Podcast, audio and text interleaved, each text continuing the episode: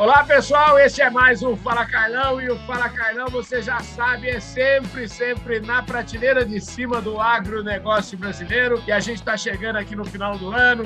Hoje é dia 21 de dezembro, terça-feira. Vocês acompanharam aí ontem a minha entrevista internacional com Sebastião Ferreira, que é o homem para a América Latina aqui da Biogênesis Bagó. E esse final de ano é um final de ano todo especial, todo num oferecimento dessa empresa que cresce uma barbaridade no mercado de saúde animal.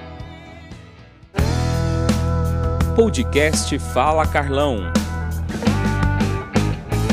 E hoje, falando em mercado de saúde animal, eu tenho a honra de receber aqui um cara que é simplesmente um ícone da saúde animal no Brasil. Eu, eu, eu tenho certeza que ele, o nome dele se confunde com saúde animal. E eu estou falando do meu querido amigo Emílio Carlos Salani, que o mercado inteiro conhece e que hoje é o vice-presidente executivo do nosso querido Sindan, que é o Sindicato Nacional das Indústrias de Saúde Animal aqui do Brasil. Emílio, eu espero não ter falado tanta bobagem. Muito obrigado.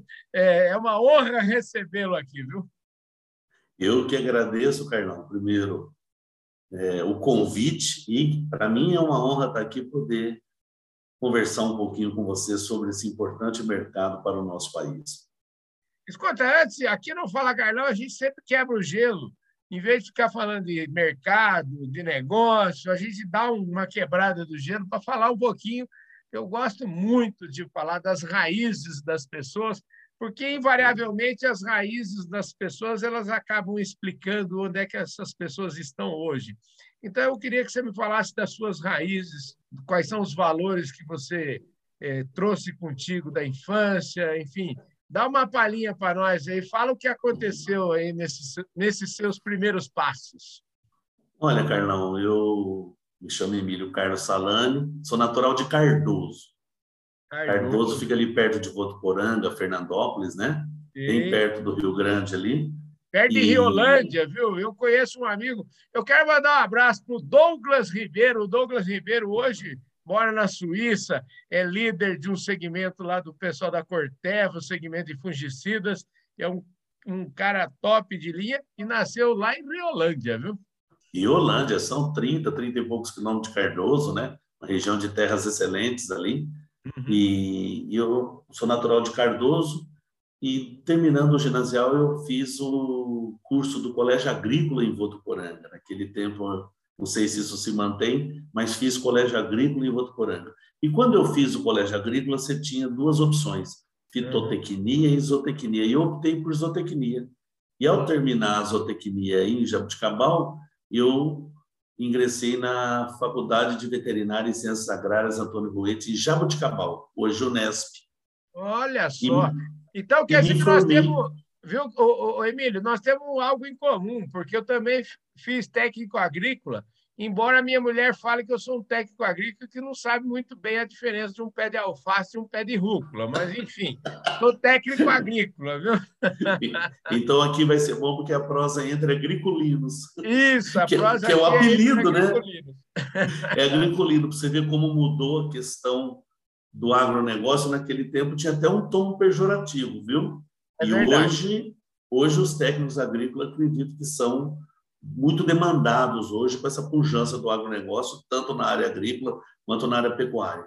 Ao término desse, desse período da universidade e, ou da Unesp em Jabuticabal, eu ingressei na Johnson, uhum. e depois se transformou em Janssen, e uhum. tem, tinha um braço veterinário à época, era um braço da Johnson Johnson. Essa empresa foi transferida para a Rodia, e daí por diante, Rodia Merrier, Ron Merrier, Aventes, Merck, Merial, onde eu, me, eu permaneci até 2011. Então, toda a minha carreira pós-formado foi na indústria veterinária. E em 2002, a Merial decidiu que poderia colaborar com o mercado brasileiro, é, trabalhando setorialmente. E, com mais nove empresas, formou um grupo de dez empresas, agiram a nível de sindicato, dando uma outra roupagem no estatuto, etc. E, tal, e eu assumi a presidência. De 2002 a 2011, fui presidente do Sindicato da Indústria Veterinária. Quando, em 2011, eu me afasto da Mirial, eu sou contratado pelo Sindicato da Indústria de Produtos para a Saúde Animal como vice-presidente executivo, ou seja, um funcionário do sindicato, onde eu permaneço até hoje. Rapaz, que história bonita, né? Quantos anos vai aí? Eu, eu, porque eu falei mesmo lá, eu falei que a sua história se confunde um pouco com a história da saúde animal aqui no Brasil, da indústria, né? Quantos anos de dedicação? Então, eu saio lá em 85, praticamente eu ingresso na Johnson, 84, 85, né? Uhum. Então, basicamente, nós estamos falando aí hoje de quarentinha. Quase quarentinha, né, rapaz? Quase quarentinha. O que é mais interessante é que nesse período de mil, 1994, 95 para cá, eu assumi a responsabilidade pela Merial uhum. de coordenar todos os temas relativos à fitosa. Uhum. Então, hoje, além de ser cardosense, uhum. agriculino, uhum. médico veterinário, eu também me considero uma fitoseiro. Sou um especialista na área da erradicação da febre aftosa, do pinefa nesse país. Como é que a indústria, né? Você fala pela indústria, né? Como é que Sim. a indústria enxerga essa questão de vamos dizer assim, de, de que vai parar com a vacinação? Como é que, como é que você enxerga esse tema? É, Carlão, esse programa é importante, então é importante que a gente posicione quem estamos nos ouvindo uhum. que não existe mais a frase tirar a vacina. Uhum. Hoje o Ministério, sabiamente, usa a frase substituir a vacinação uhum. por medidas de segurança. Uhum. Então, quanto mais nós falarmos, quanto mais as autoridades, os líderes da pecuária, uhum. veicular essa frase, uhum. e você não retira a vacina, você uhum. substitui a vacina por medidas de segurança, nós daremos um passo seguro pecuariamente falando. Uhum. Por quê? Porque o pecuarista tem que ter na sua mente que ele vai deixar de ter aquela, aquele custo e aquela obrigatoriedade mas vai ter uma série de outras obrigações que ele vai ter que ter pós suspensão da vacinação ou substituição da vacinação por medidas de segurança.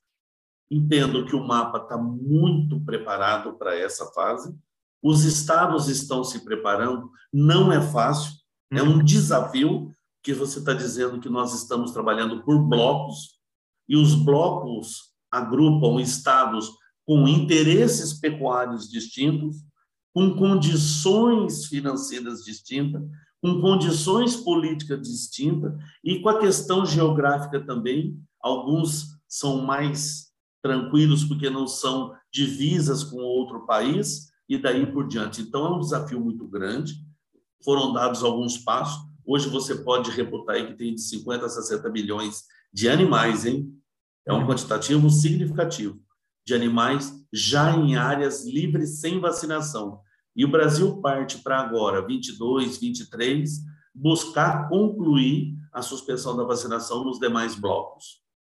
Ô, Emílio, você falou de, dessa substituição da vacinação por medidas de segurança. E aí eu te pergunto o seguinte: quais seriam essas principais medidas de segurança e, e quais medidas de segurança que é, elas seriam implementadas pelos fazendeiros, pelos pecuaristas, ou seriam implementadas pela, vamos dizer assim, pela, pelas secretarias estaduais, enfim, em que, em que medida que o produtor rural vai falar assim, bom, que medidas são essas, o que, que eu tenho que fazer na minha propriedade para minimizar esse, esses riscos eh, que, que, que você fala? Bom, a, primeiro, a primeira base de tudo é que esse plano, essa substituição, vai continuar necessitando de investimentos. Uhum. E a ideia do governo brasileiro é compartilhar esses gastos. Então, a base de tudo são os fundos de emergência. Uhum. A partir do momento que você tem uma legislação pertinente, um fundo adequado, você tem condição de ter as barreiras necessárias para evitar ingresso de animais de outra região, uhum. e você tem que ter uma vigilância permanente. Aliado a isso, tem que ter um banco de vacinas, um país com 200 milhões de cabeça não pode abdicar de ter seu banco próprio. Uhum. É importantíssimo em termos de segurança e o Ministério tem tratado isso com a indústria de produtos para a saúde animal, voltada para o subsegmento de vacina contra a febre aftosa. Então, o que é importante é que o, fazendeiro, o pecuarista, tem que entender o seguinte: eu tenho que estar participando da minha associação, se chamarem eu para participar de um fundo com todos os critérios, com toda a legalidade, eu tenho que estar ali participando. E o que é mais importante, eu tenho que estar vigilante e notificar qualquer evento que possa acontecer com os meus animais. Por quê? Porque você debelar o ingresso de, da doença após a retirada da vacinação, você consegue resgatar o status de livre sem vacinação com mais facilidade. Só que tudo isso demanda, sabe o quê, Carlão? Transparência e rapidez. Então, todos que estão envolvidos na cadeia, seja como você falou, as autarquias, né? E as secretarias da agricultura, onde ainda permanece como secretaria, as autoridades a nível federal e também o proprietário. E pasme, Carlão, a sociedade também tem que estar muito bem informada de quais são os benefícios. Porque numa época pandêmica dessa, você falar, estou retirando a vacina, por quê? Eu acho que além do porquê responder à sociedade é como nós estamos tirando a vacinação de maneira gradativa, segura, por blocos, conscientizando todos, preparando todos os requisitos. E nenhuma área brasileira galga o degrau de livre sem vacinação sem obter a nota necessária na auditoria do Qual ISV implementada pelo Ministério da Agricultura. Maravilha. Deixa eu te falar, o nosso tempo aqui não é, não é grande, mas assim, eu queria, já que você falou de, do, do tal do banco aí de, de vacinas, né? E aí eu queria ligar um pouquinho aqui com o nosso apoiador aqui, que é a Biogênesis Bagó, tem uma história muito importante nesse segmento. Eu queria que você falasse um pouquinho sobre qual que é a sua sensibilidade, qual que é a sua sensação desse trabalho que a Biogênesis Bagó faz aqui no Brasil, que fez aí, especialmente nos últimos quatro, cinco anos, e também como é que você enxerga que contribuição que ela pode vir a ter aí nesse futuro dentro dessa nova realidade que você está colocando. Bom, Carlão, a Biogênesis Bagó é uma associada do Sindan. Uhum. Né? E ela traz um importante asset para o Brasil, que é a sua expertise na produção de febre aftosa que ela tem na Argentina, na sua matriz. Uhum. E ela militou nessa área da aftosa, comercializando vacina, disponibilizando a sua vacina para todo esse mercado. É importante você olhar o perfil da empresa quando uhum. ela também, além de todos os produtos que ela possui do seu portfólio, ela tem ainda esse viés de trabalhar com a aftosa, porque você está dizendo que é um produto que tem um viés político muito forte. Uhum. A aftosa hoje, ela é importante que todos fiquem bem, fiquem bem atentos, que ela é diferente das outras enfermidades. Qualquer retorno dessa enfermidade no país bloqueia o trânsito de proteína, seja ela qual for. Uhum. Bloqueia os lácteos, os lácteos, seja in natura ou seja subproduto. Então, essa é a importância. A biogênese Bagô tinha esse core de trabalhar nessa área de aftosa, e a gente observa pelo Sindan que ela vem abrindo o seu portfólio, expandindo o seu portfólio nesses últimos anos, buscando atingir de maneira consistente e num grau de importância outros subsegmentos, seja na área de outros imunógenos como clostridiais e raiva, seja na área reprodutiva, e aliado a isso a gente percebe também por todos os contatos e trabalhos que fazemos e reuniões que temos também com diferentes representantes da biogênese, de diferentes departamentos, que eles também buscam implementar uma prestação de serviço ao produtor brasileiro para complementar o seu portfólio de produto. Produto e serviços, que é um binômio infalível para você ter sucesso. Muito bom, hein, rapaz? Olha, vou te falar, viu? Que beleza. E é por isso que, ó, eles estão crescendo uma barbaridade. A ordem dos argentinos é: vamos crescer muito, crescer bastante. E eles estão, o pessoal do Buma lá está fazendo a lição de casa, estão tão acelerados, né? Lembrando, Arnão, que é tão importante essa visão que eles têm de crescimento, uhum. que eles atuam em várias frentes junto ao Sindan. O nosso sindicato tem ao redor de 15 comissões que vão desde regulamentação até meio ambiente, logística reversa, tributária, crédito de cobrança, marketing, comunicação, recursos humanos. Então, quando você pega um painel, faz o teu levantamento do, de qual que, o que nós fizemos durante 2021, você vê várias reuniões de várias comissões distintas dentro do Sindam e eles estão sempre participando conosco, principalmente na área regulatória. Eles têm na cabeça, como as outras empresas também têm, uhum. que não podemos nos abdicar de um marco regulatório forte. Se nós tivermos esse marco regulatório forte, atualizado, transparente, bem fácil de que todos nós possamos entendê-lo, nós vamos ter segurança em planejar a permanência, a manutenção, o crescimento de qualquer um dos associados no setor de saúde animal no Brasil. Maravilha. Ô, ô Emília, para a gente fechar aqui, nós estamos com o tempo mesmo já urgente aqui. Eu queria saber o seguinte: já que você já deu, inclusive, a dica, não precisou, é, você já facilitou bastante a minha, já, já falou um pouquinho dessa estrutura, e eu ia perguntar justamente isso: que você falasse um pouquinho mais, um overview aí a respeito do que é o Sindam hoje, quantos associados, enfim, o que, que ele, em termos de PIB de, do setor aí, o que, que, o que, que representa os associados do Sindam? Bom, nosso sindicato é de âmbito nacional uhum. e hoje nós somos compostos por 83 associados. Uhum. O que é importante é que, pelas últimas pesquisas que nós temos, de uma comissão específica chamada COINF, Comissão de Informação de Mercado, nós temos mais de 90% do PIB veterinário. E o detalhe é que esse sindicato é administrado por um conselho uhum. de 23 indústrias que tem mais de 75% do PIB e nós nos reunimos bimensalmente para discutir. Tem uma diretoria formada por cinco empresas, ou seja, elege-se um conselho de 23 e desses 23 pinçam cinco empresas que assumem a diretoria, presidência, dois vice, tesouraria e secretaria executiva. Então, nós trabalhamos nessa área. Temos hoje no sindicato, direto comigo, 12 funcionários e temos mais cinco consultores e temos um trabalho muito forte junto aos laboratórios de referência no apoio ao governo no controle das vacinas de raiva, clostrídio, brucelose e aftosa, todas essas vacinas que fazem parte de programa oficial. E nós temos uma vantagem, nós trabalhamos a quatro mãos com o Ministério da Agricultura, que nos dá a possibilidade de opinar. Acatam ou não acatam as nossas opiniões nas novas regulamentações, nas inspeções a serem implementadas, nos roteiros, etc. e tal, a gente está sempre opinando. Nós temos um trabalho muito forte junto ao Ministério da Agricultura. No último ano agora, abrimos essa porta de comunicação com a Anvisa, uhum. para que nós possamos defender nossas moléculas quanto à sua segurança.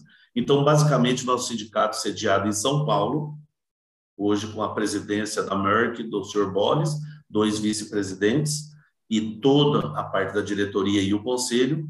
É, a parte operacional cabe ao Emílio fazer, e nós estamos aí tentando fazer o nosso melhor. E agora nós estamos finalizando né, essa nossa conversa, investindo forte na comunicação com a sociedade, através de contratação de assessor de comunicação, mudança de logo, layout, tudo, uma coisa mais leve, tirando um pouco daquele peso, né? E tentando nos comunicar mais facilmente com a, com a, com a sociedade. Emílio, espetacular, uma honra muito grande receber você aqui. Para mim é sempre um privilégio conversar contigo. E já que você está acabando de falar aí que tem um, um foco aí nessa parte da comunicação, isso é realmente muito importante. Eu acho que cabe, é um dever de todos nós. É, eu, eu falo que o setor, às vezes, eu, eu, eu costumo criticar também o setor, falando que o setor reclama muito que a sociedade, que a cidade, que não sei o quê, que nos entende, e eu sempre acho essa visão muito. É muito fácil a gente reclamar dos outros. Na verdade, eu tenho um, uma frase que eu gosto muito de falar, que comunicação não é aquilo que a gente fala, comunicação é o que a, o nosso interlocutor entende, né? Então, esse é o ponto, né, Emílio? Parabéns é. pelo trabalho e muito obrigado pela sua entrevista aqui conosco, viu? Ah, não, sempre à disposição. Mande um abraço para o nosso presidente, para o Delair, fala para ele que eu mandei Sim. um forte abraço E Sem dúvida. Um, um abraço a todos, a toda essa equipe aí que você falou, que está grande a equipe do, do Sindan. E para fechar, eu queria saber o seguinte só: que futuro que você desenha, como é que você está enxergando a atuação aí? Você falou que você é um cara muito próximo do Ministério. A Tereza Cristina é uma espécie de. Eu falando com vários interlocutores aqui, a Tereza Cristina é uma espécie de unanimidade aí no governo. Eu queria saber como é que você, que avaliação que você faz aí dessa essa relação? Entendo uma relação muito importante, muito boa, profícua, uhum. e eu sempre tendo a dizer o seguinte: o Ministério da Agricultura deveria estar dentro do governo federal, não tem como não estar, mas eu sempre falo que o Ministério da Agricultura deveria ter vida própria. Obviamente, tem todo um rito, nomeia seus gestores, mas ele teria que ter um, um planejamento a longo prazo e focar muito forte em sanidade. Você pode observar que no transcorrer de 2021, todos os solavancos, exceto um detalhe aqui ou outro da agricultura, todo solavanco, Carlão, tem no seu bojo, no seu fundo, uma questão sanitária. Então, foco na sanidade, vida própria, investimentos pesados, constância de propósito se for possível, a gente entende os ditames políticos, a gente não vai entrar nessa área, longe de questão uhum. ideológica, mas dizer, um país com esse viés e com essa responsabilidade de levar a segurança alimentar praticamente para ele e para outros países, tem que ter um Ministério da Agricultura muito forte, e é o que nós estamos observando, e já observamos nesses últimos ministros que tiveram, principalmente da ministra Tereza Cristina. Olha só que interessante, gente. Eles falam, Carlão, ó, eu sou um privilegiado, porque se eu entendi bem o recado aqui do Emílio, ele está dizendo o seguinte: o Ministério da Agricultura ele é tão, ou talvez até mais importante para o país do que o Banco Central. Então é o seguinte: se o Banco Central tem independência, por que não o Ministério tem independência? Então fica aqui essa reflexão. Né? Eu fiz uma leitura um pouco. Fui longe demais na minha leitura, eu não, Emílio? Eu acho que não, nós temos obrigação de pensar grande, Carlos. Nós temos obrigação, com a responsabilidade, com os objetivos e com a nossa participação no PIB, não tem porquê, Carlão. Não temos que ter essa visão. Ah, vamos chamar a gente de megalomaníaco? Pode até chamar, mas o que importa para nós é dizer, se a gente, com todo esse, esse ufanismo, com toda essa colocação que alguém possa interpretar, se a gente conseguir dar alguns passos e dar uma estabilidade para o Ministério da Agricultura, excelente. Para nós, atingimos nosso objetivo. Imagina a falta do alimento, cara. Seja ele qual for. Nossa, nem vale. Adorei a nossa conversa, Vermelho. É uma pena que ó, nós vamos voltar aqui outras vezes, nós vamos conversar Sim, muito ainda. Eu já me coloco à disposição de vocês aí do Sindan, a hora que vocês quiserem, com as notícias que vierem daí. O meu programa aqui é um programa que o mercado todo conhece, nosso negócio aqui é agenda positiva. Nós gostamos de falar. O nosso copo nunca é meio vazio, ele é sempre meio cheio. Então, a gente acredita muito no Brasil. E, gente, você que está chegando agora, eu acabei de entrevistar aqui o Emílio Carlos Salani, que é o vice-presidente executivo do Sindan, o Sindicato Nacional das Indústrias de Saúde Animal do Brasil. E ele, claro, veio aqui, deu todo um panorama maravilhoso para nós. Eu agradeço imensamente a atenção dele. Vocês estão acompanhando já a nossa série, né? Começou segunda-feira com o Sebastião, hoje aqui com o Emílio. Amanhã a gente vai conversar com o Leandro Unamuzaga. O Leandro é o rapaz lá, já que o Emílio falou dessa importância aí, ele vem lá da Tríplice Fronteira, ele está ali pertinho da Argentina, pertinho do Uruguai, e amanhã vai ter uma conversa show de bola aqui com ele, que já foi produtor rural e hoje está trabalhando aí no segmento de comercialização, justamente de produtos veterinários. Então, Emílio, mais uma vez, muito obrigado pela sua presença aqui no Fala Carlão. Fala Carlão é seu, viu? Eu te agradeço o convite e estou sempre à sua disposição. Um abraço a todos e sorte. Muitíssimo obrigado, um forte abraço. Eu vejo todos vocês no nosso próximo programa e o nosso próximo programa é amanhã, nesta quarta-feira, dia 22 de dezembro. Valeu, gente! Fui!